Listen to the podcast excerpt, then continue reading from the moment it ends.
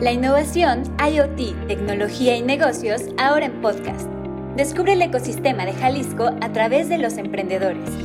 Guadalajara Connectory Podcast. Hola, muy buen día y bienvenidos a una emisión más del podcast de Guadalajara Connectory. Estoy muy contenta de que sean parte de esta tercera temporada y también muy emocionada por el invitado que tenemos en esta ocasión. Antes de comenzar, les quiero agradecer al equipo de Connectory, Roberto y Ana, que nos acompañan en los controles. Mi nombre es Verónica Rodríguez y comenzamos. El invitado que tenemos el día de hoy es Tom Kessler. Platicaremos eh, de la mano de sus comentarios acerca de su trayectoria profesional y nos da muchísimo gusto contar con su presencia, tener a personas que inspiren y ayuden a otros estudiantes o a otros profesionales a tener este momento para, pues, sí, tal cual como lo menciono, ¿no? Inspirarse y conectar con otras historias profesionales.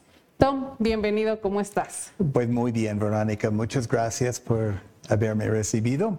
Encantado de estar aquí con ustedes en el Connectory y pues listo para ver qué puedo contribuir a, este eh, causa y evento. Claro que sí, yo estoy segura que así va a ser, Tom. Y bueno, pues como tenemos mucho que platicar, vamos comenzando, como siempre les digo a los invitados, por el inicio, ¿no? Cuéntanos, Tom, cuando eras ese Tom adolescente, joven, que estaba por definir o iniciar su, carrera profesional, ¿qué estudias? ¿Qué decides estudiar en la universidad y por qué? Bueno, Verónica, pues eh, antes que nada tengo que comentar, yo soy americano que vine a México ah, en 1981 lo que pasa, yo nací en Estados Unidos, en Boston, crecí allí. Eh, mi papá era un investigador de meteorología y nos cambiamos a Oklahoma, donde él investigó tornados, eh, meteorología severa. Yo crecí allí eh, mucho como nerd, electrónica. Yo, yo era radioaficionado y tenía un cautín en la mano desde los eh, nueve, diez años. Entonces, eh, la electrónica siempre ha sido una cosa de amor para, para mí. Sí. Y eh, crecí con una, en un, como era radioaficionado, crecí en un barrio y me hice ah, amigo de, de, una persona que tenía una empresa de telecomunicaciones. Y empecé en su empresa barriendo las, las pisos ahí en esa empresa. esa empresa fabricaba dispositivos telefónicos, eh, accesorios para tu línea telefónica, que en aquel tiempo era prohibido conectar esas cosas a la línea telefónica. Era muy peleado. Bueno, lo que, lo que pasó, uh, uno de muy joven estaba tanto en la electrónica que en escoger una carrera yo quería algo un poco más amplio. Entonces decidí estudiar la física por no estar más nerd en, la ingeniería electrónica, pero el eh, programa de física de la Universidad de Texas eh, tenía más, más ah, opciones. ¿Y por qué decides física y no cualquier otra carrera? Porque la física eh, tiene la base científica de, la electrónica. Ah, yo tenía mucha experiencia práctica en la electrónica. Yo siempre dije, pues me voy a sacar una maestría en la, en la, en la electrónica. Pero me pasó una cosa muy chistosa. E, esta empresa donde yo trabajaba, resulta que la Embajada de Estados Unidos publicaba su literatura de las empresas pequeñas y en la Ciudad de México los folletos de esta empresa cayeron en la sección comercial. Y un día nos llamó un cliente potencial de la Ciudad de México y dijo, yo quiero un modelo de, su equipo telefónica, eh, pero para México. Y todos los ingenieros estaban ocupados en esa empresa.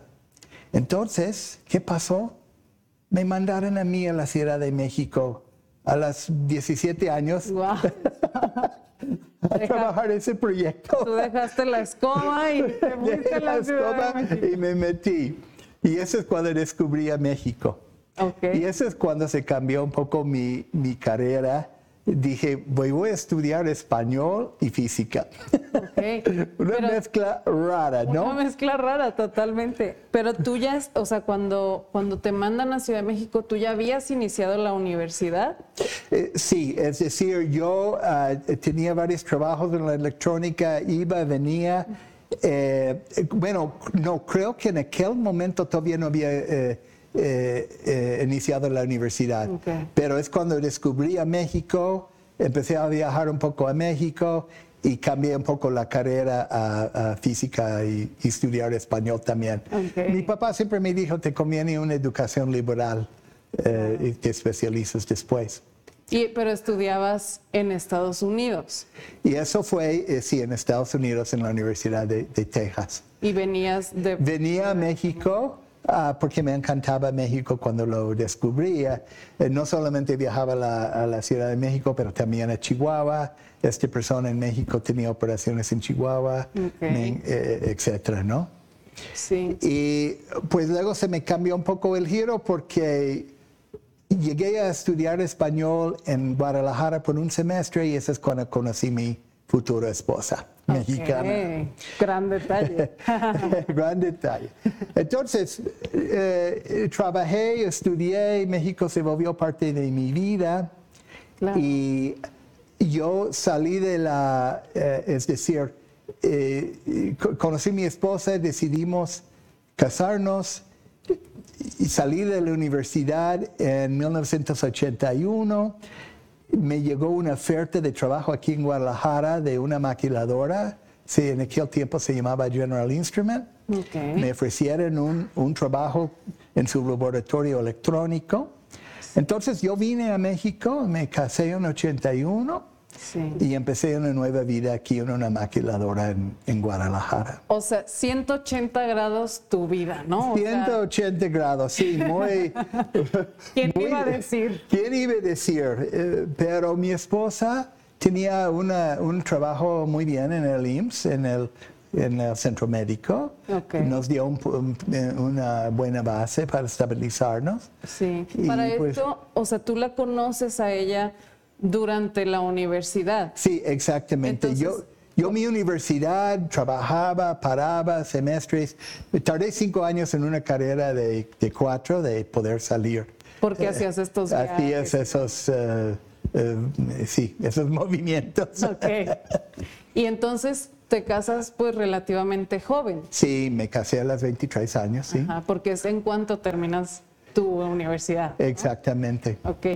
Oye, ¿y, cómo es para ti esta experiencia también de cursar la universidad, este cambio cultural, ¿no? Eh, aprender español.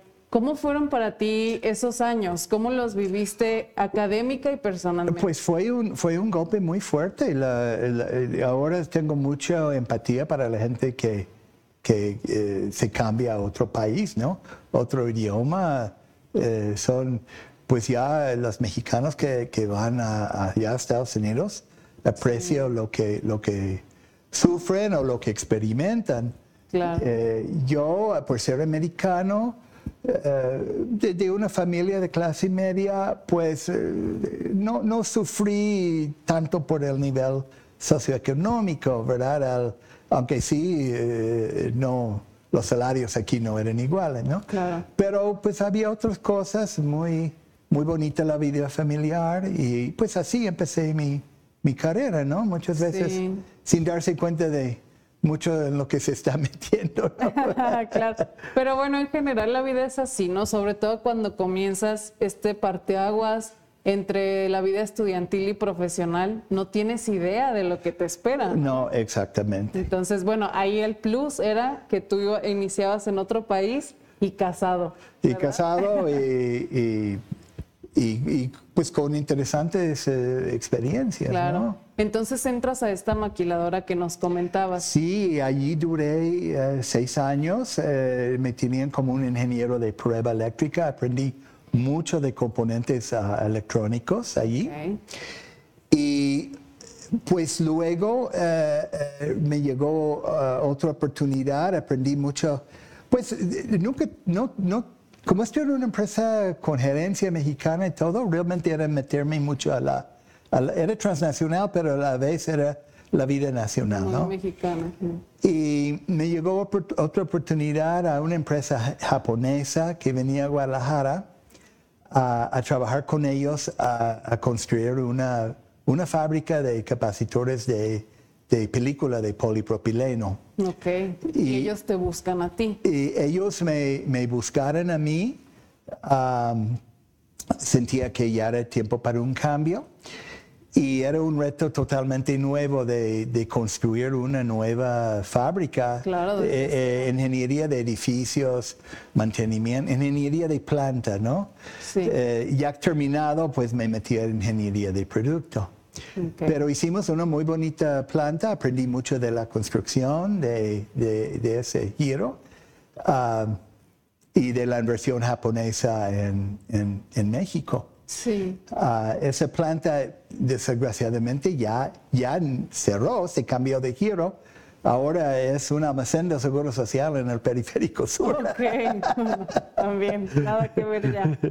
Pero aprendí mucho de la manufactura japonesa y aprendí que la gerencia japonesa, los 5 S, la Hidoka, la Pokeyoki, e, esas son cosas muy, muy valiosas en la manufactura. Eh, la muda, los, las siete mudas, los, eh, waste se llama. Eh, muy, si uno se va a meter a la manufactura es muy importante que aprenda esos conceptos porque cambia la manera en que uno lo vea la, la manufactura, ¿no? Para la gente que nos escucha y los conceptos que acabas de mencionar no tienen idea de qué son, háblanos brevemente como por qué ayudan, qué son, cómo es que benefician a, la manufactura. Bueno, podemos, podemos decir el pokeyoki es un concepto muy poderoso. Eh, llegas a, a, una operación en una fábrica y un tipo hace mal la operación y viene el jefe y lo regaña y dice, no, pues ten más cuidado. Pero el japonés piensa diferente. El japonés dice, ¿por qué hizo la operación mal? ¿Qué hubo en la operación que lo permitió que lo, hacer, que lo hizo mal? ¿Cómo podemos cambiar la operación para que no se le puede hacerlo mal? Okay. Es decir, poner un, un, un, hoyo y un perna para que no lo puede insertar mal. O, hay, hay muchos trucos que aunque quiere hacerlo mal, no se puede. Como los conectores que están polarizados, no se puede insertar mal. Esa es la idea del, del pokeyoki, Como digamos encontrar la causa, la raíz del problema para corregir desde ahí. Encontrar la causa y luego cambiar la operación de que no se le puede hacerlo mal.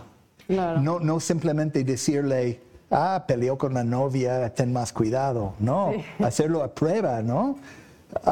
Porque justo ahorita que pones ese ejemplo de la novia, ¿cómo aplica para cualquier área, no? Tú lo comentas para la manufactura, pero es para cualquier equipo de trabajo que desarrolle cualquier cosa. ¿no? Eh, eh, exactamente, el pokeyoki es muy fuerte en, la vida. Luego está la idea de los, se llaman los siete mudas, muda de desperdicio. Si ves cualquier operación, generalmente hay diferentes tipos de desperdicio que, que tiene esa operación.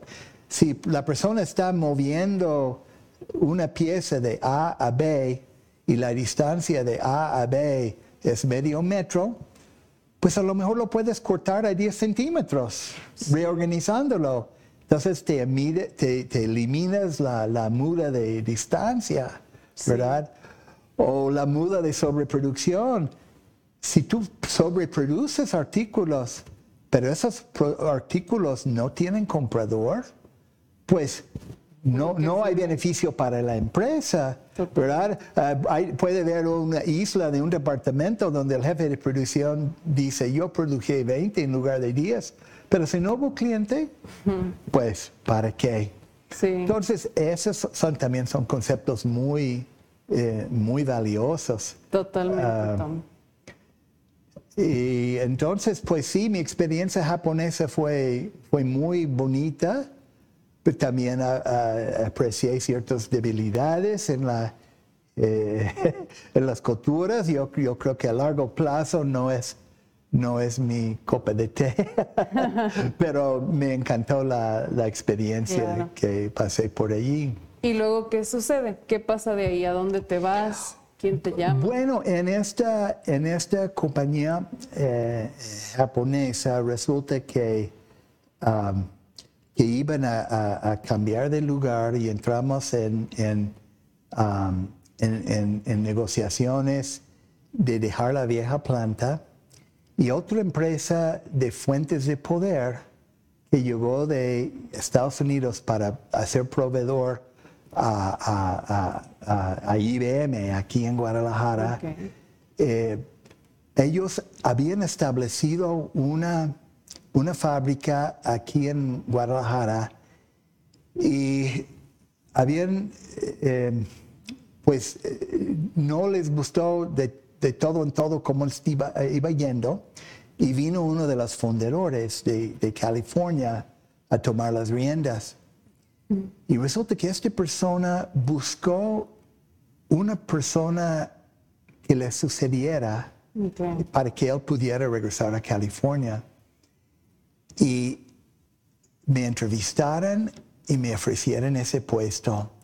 Y eso fue mi gran entrada a la alta gerencia de las empresas, porque me entrené bajo esta persona que era un fundador de una empresa muy importante, eh, muy exitosa. Entrené dos años a, todos los aspectos de la empresa, contabilidad, em, estrategia, eh, ventas a clientes, producción, todo. Y cuando él salió, yo ya me hice eh, gerente presidente de la empresa, donde duré seis años.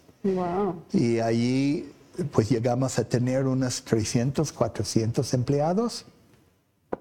Y ahí sí aprendí en grande los, los grandes negocios, ¿no? IBM se volvió cliente importante de nosotros. Ah, embarcamos productos a, todas sus plantas, el extranjero. Allí sí aprendí ¿no? todos, los, todos los aspectos allí de la eh, operar una fábrica así transnacional. Y pues, pues, bastante joven, ¿no? En mi, en mi carrera. ¿Y cómo fue esa experiencia para ti? Digo, porque fue un gran salto y a lo que cuentas, pues con un gran maestro, ¿no? Porque te dio realmente todas las herramientas, pero ya en el día a día, ¿qué fue lo que más, lo que más recuerdas? ¿Qué aprendizaje te deja esa experiencia? Pues eh, yo aprendí enormes lecciones allí. Por ejemplo, aprendí que eh, en Estados Unidos, en las escuelas de negocio, hablan de un business case, de hacer un caso de negocio y asumen ciertas bases, eh, yo diría normales y éticas de, normales, más bien normales de un business case, ¿no? Asumen eh, que las economías corren eh, bajo ciertas normas, ¿verdad? Pero te das cuenta, fuera de Estados Unidos hay muchas distorsiones en, la, en las economías. Por ejemplo, en aquel tiempo, antes del Tratado de Libre Comercio, aquí en México, el gobierno mexicano le importaba mucho lo que se llamaba el balance de divisas. A las empresas que importaban bienes y servicios, el gobierno les exigía que exportaban, eh, eh, exportaban una, es decir, los que exportaban dólares pedían que importaban una cantidad igual de, dólares. Okay. Okay. Y ellos movieron eh, las piezas en el ajedrez para incentivar, eso. Por ejemplo, una empresa que vendía computadores en un mercado protegido en México tenían márgenes de utilidad altas. Entonces ellos buscaban actividades compensatorias de, de, de traer la balanza de divisas para poder vender lucrativamente esos otros equipos. Entonces, ¿qué pasa? Eso causa distorsiones en la economía, causa incentivos de actividades que a veces en el libre mercado no son tan sanos, ¿verdad? Y yo me di cuenta de muchos detalles así en nuestras operaciones y tuvimos, nos dimos cuenta que en cierta forma la empresa estaba operando con ciertos clientes no tan sanos a largo plazo, pero eso nos permitió compensar a, tratar de mejorar nuestra competitividad en las áreas donde sabíamos que tendríamos que ser más competitivos, porque un día quizás no iba a estar tan protegido el mercado de México. Y eso llegó el día del Tratado Libre Comercio. Cuando pasó el tratado, hubo mucho, mucho cambio en el país, eh, actividades protegidas, no tan sanos en libre mercado, se, se desaparecieron y tronaron muchas empresas, las, las empresas que no pudieran eh, volverse, sobrevivir y ser competitivos, eh, tronaron, ¿no? afortunadamente, habíamos diversificado la empresa, logramos eh, recibir otros clientes, uh, etcétera, ¿no? Sí. Em, otra cosa que aprendí mucho en esa empresa es que cada empresa tiene un caso de negocios único. Y, por ejemplo, no es lo mismo que tú fabricas un producto muy complicado. Pone que haces un circuito electrónico, tienes 100 proveedores del extranjero y tienes 20 clientes en el extranjero, pues muy complicado, tanto la importación que la exportación. Eh, sin embargo, hay empresas muy simples. Había una, aquí una empresa muy famosa de película que compraba su mayor materia prima era la plata de las minas de San Luis Potosí y, y hacía película. Y ellos exportaban a su contraparte en Brasil que hacía papel fotográfico. Y el Brasil exportaba papel fotográfico a, México y México exportaba película a, Brasil, ¿verdad? Y eh, poco menos complicado. Eh, se cerraba el eh, ciclo. se cerraba el ciclo y una estrategia bien bonita. Claro. Entonces, el éxito aquí en México muchas veces viene de un estudio muy cuidadoso de qué es lo que estás comprando, qué es lo que estás consumiendo y dónde lo estás vendiendo, ¿verdad? Sí, Porque cada despacho de la aduana puede ser eh, costosa. Y puede traer contratiempos. Y puede traer contratiempos, ¿verdad? Sí, totalmente.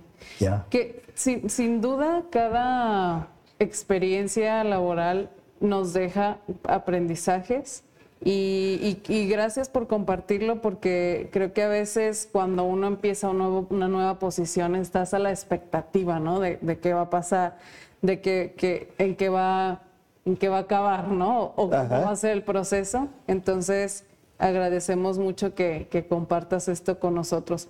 Y, y, cuéntanos, Tom, de ahí, ¿Qué sucede ya con toda esta experiencia? ¿Qué, pasa ahora? ¿Cuál es el siguiente reto para ti en ese momento?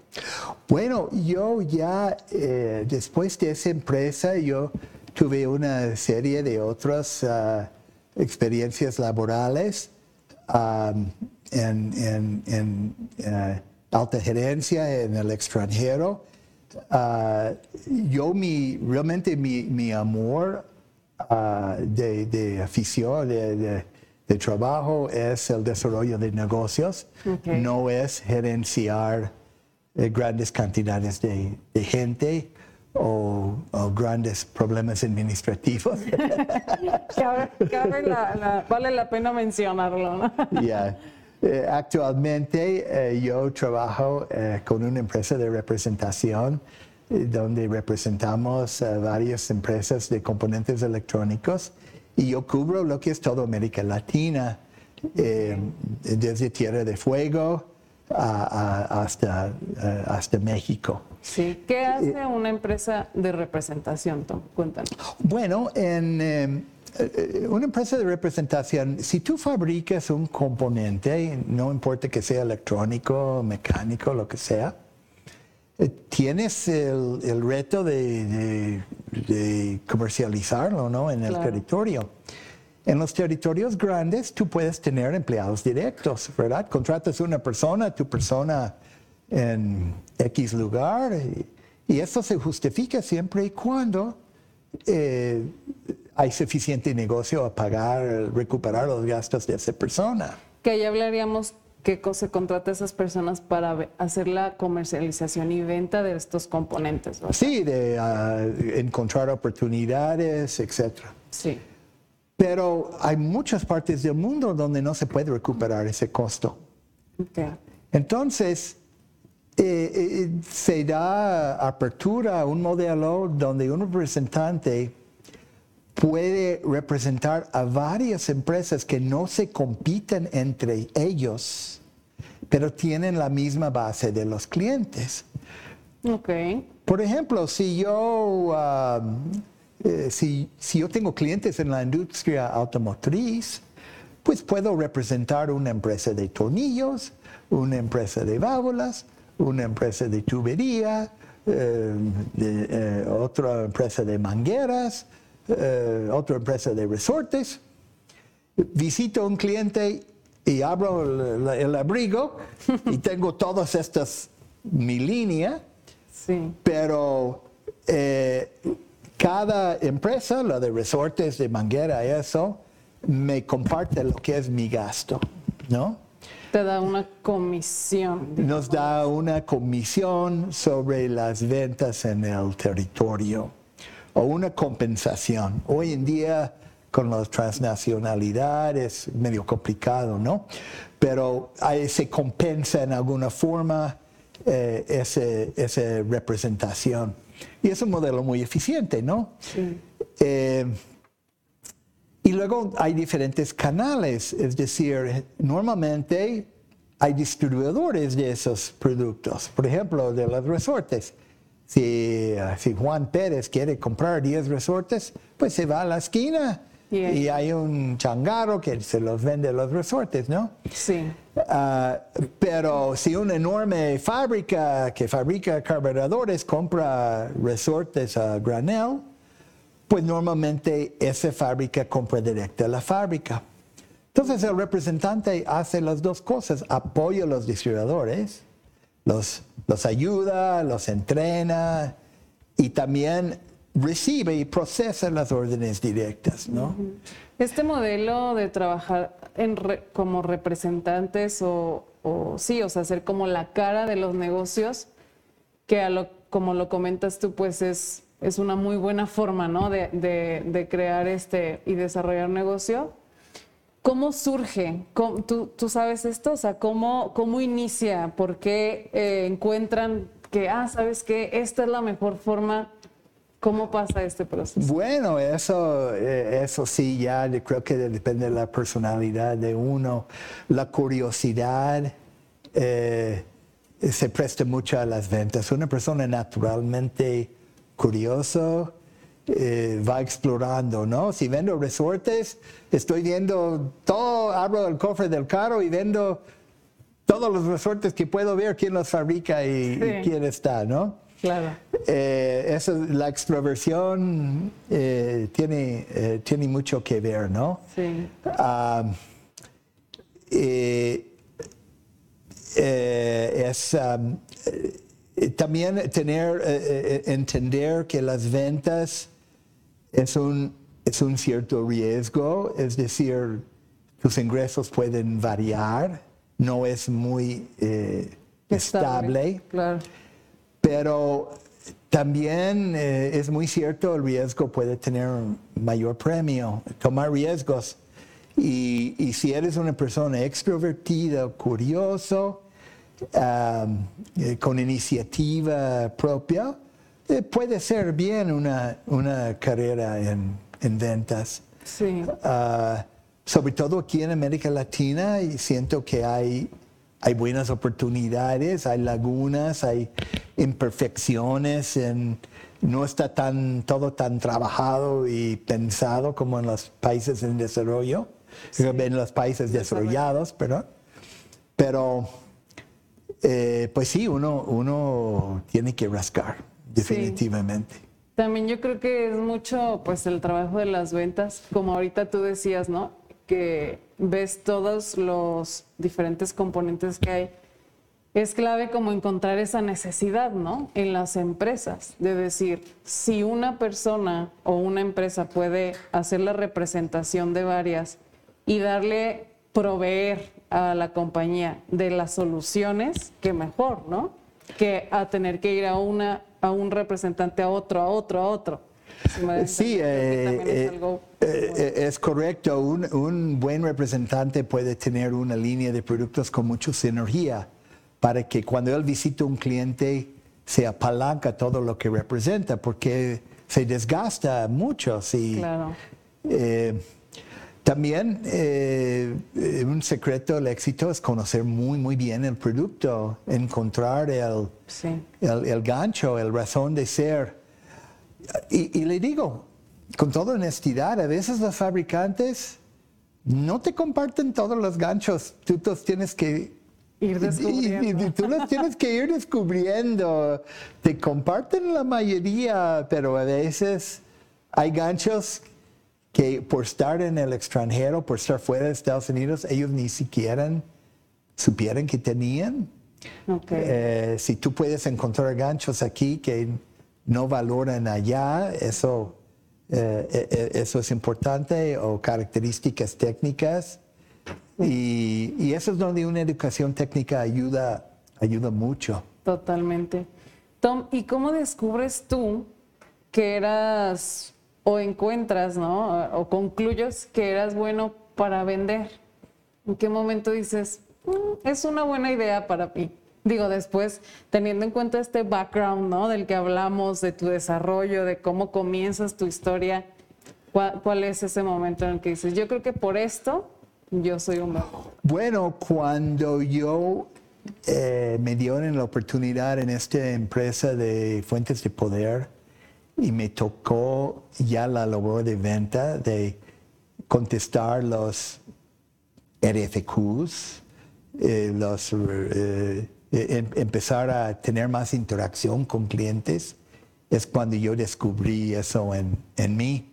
Y qué bueno, porque pues yo tenía eh, ocho años en las trincheras de manufactura sin, sin respirar un cliente. sí. Y qué diferente es. Y qué diferente, sí. Y, y es, es, bonito, pero también siempre he sido una persona extrovertida. Mm. Ah, hay pistas, ¿no? Ah, pero pues yo a los, a los chavos que salen de la universidad es importante que vayan ellos conociendo ellos mismos. De jóvenes es importante que vayan viviendo varias experiencias para descubrir quiénes son, ¿no? Claro, totalmente. Creo que eso es clave y, y que realmente también no preocuparse porque no estás trabajando en lo que estudiaste, ¿no? Mm. Eso pasa de pronto cuando recién egresas. Quieres buscar ese, esa oportunidad laboral casi que tenga el título de la carrera, Y eso no siempre pasa, casi nunca, mejor. Sí, no, hay definitivamente la vida es un, es un camino aleatorio, ¿no? Sí. Y hay un dicho que no, pero hay, también hay un dicho, si no sabes dónde vas, cualquier camino te lleva. Entonces es un balance, esas, esas cosas. Yo considero que ah, quizás había unas cosas que hubiera podido hacer mejor. pero siempre. Pero, no, Es, pero siempre es, eh, no escogemos. Ah, yo eh, hubiera querido tener quizás poco más experiencia en Estados Unidos antes de venirme a México, a entender ciertas más normas corporativas. Yo vine muy joven. Eh, aprendí ciertas cosas a golpes allí. No todas las prácticas aquí son, son sanas, hay, hay mucha política. Eh, la política no es sana, la grilla. Eh, hay modelos, hay patrones del éxito del negocio que no son a todos sano. Hay, hay juniors que tienen éxito que no es por el sudor de su frente. Eso también existe en todo el mundo, no solo en México. Pero estadísticamente, si quieres ser exitoso, pues eh, más, más trabajo haces, más suerte tienes, ¿no? Sí, tienes razón. es, un muy, muy buen dicho, muy buen consejo. Eh, Tom, esta empresa de la que hablamos, en la que tú haces este trabajo de representación, es Amon Rizos de México, que cabe la pena mencionar que es una empresa que forma parte de nuestra red de alianzas de Connectory. De hecho, es de esta manera como nosotros tenemos la oportunidad de conocer a Tom y lo que él realiza. Y pues es sumamente eh, vital para espacios como Connectory que haya empresas con, con, esta, con este equipo de trabajo ¿no? tan, tan amplio, tan experimentado también. Y a nosotros esto nos llena de orgullo de verdad de que, de que ustedes sean parte como aliados de Connectory. No, pues yo creo que es mutuo el, sentir, es, es muy ah, agradable ver el, el, el eh, compromiso que Bosch ha tenido aquí con la comunidad de Guadalajara, la inversión de, establecer un centro así de, clase mundial y queremos ser parte de, ese esfuerzo, ¿no? Sí, claro. Ah, hay, hay mucho tela que cortar.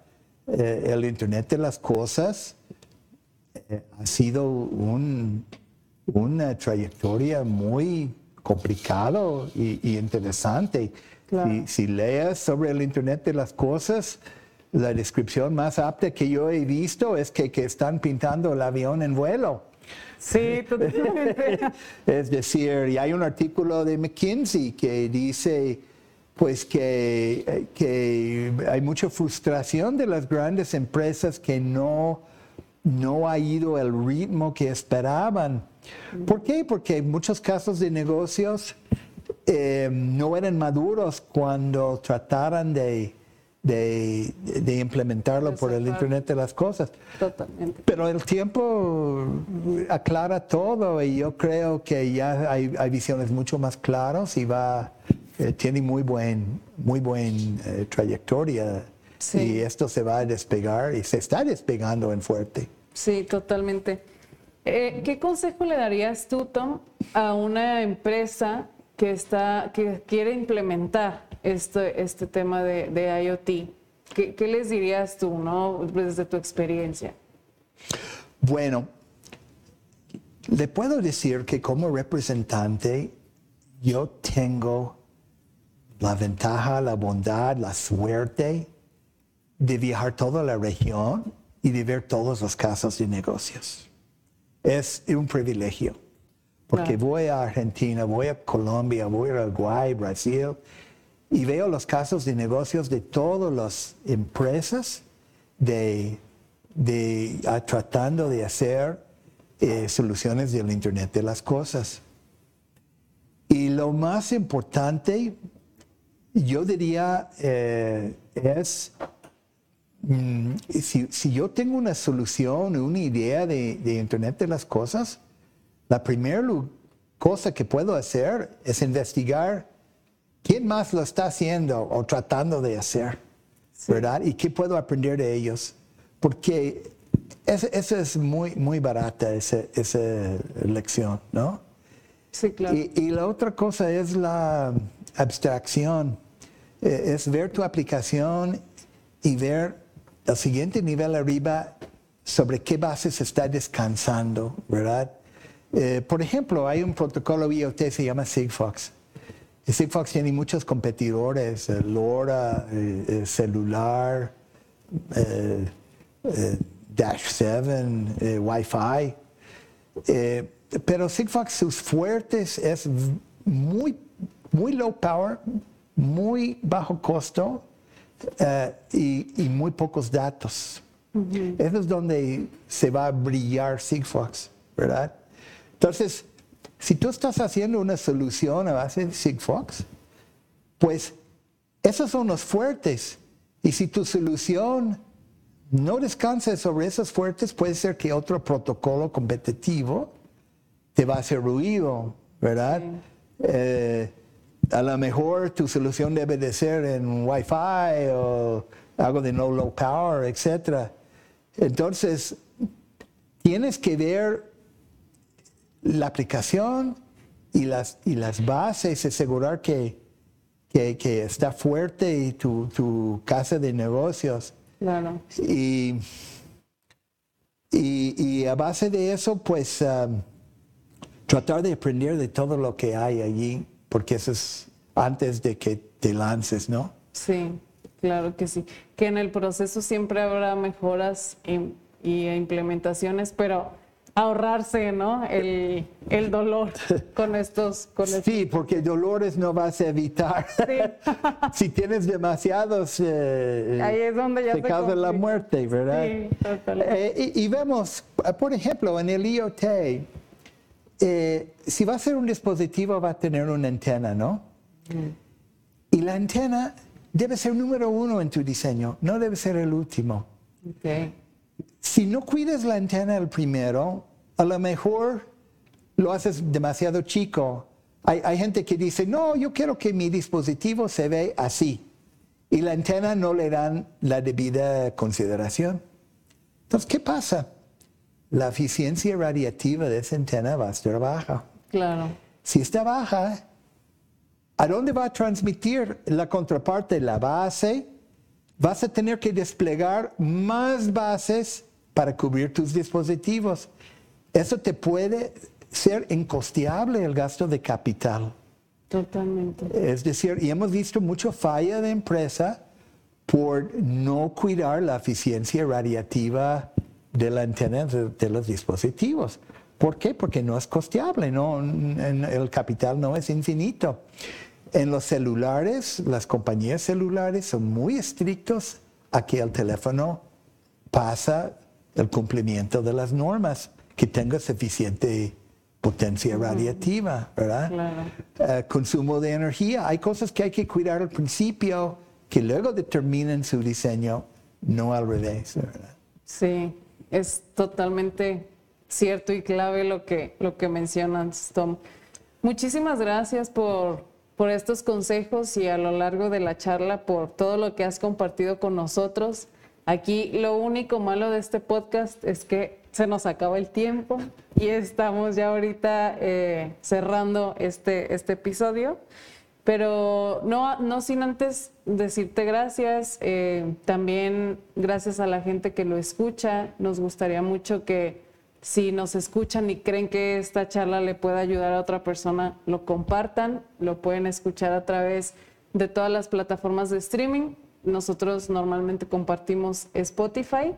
Y pues nada, Tom, muchísimas gracias por estar aquí. Pues muchísimas gracias, Verónica. El placer era mío. Muchas gracias. Eh, bueno, también eh, gracias a Roberto y a Ana que están en los controles. Eh, mi nombre es Verónica Rodríguez y nos escuchamos en el siguiente. Hasta luego. La innovación, IoT, tecnología y negocios ahora en podcast. Descubre el ecosistema de Jalisco a través de los emprendedores. Guadalajara Connectory Podcast.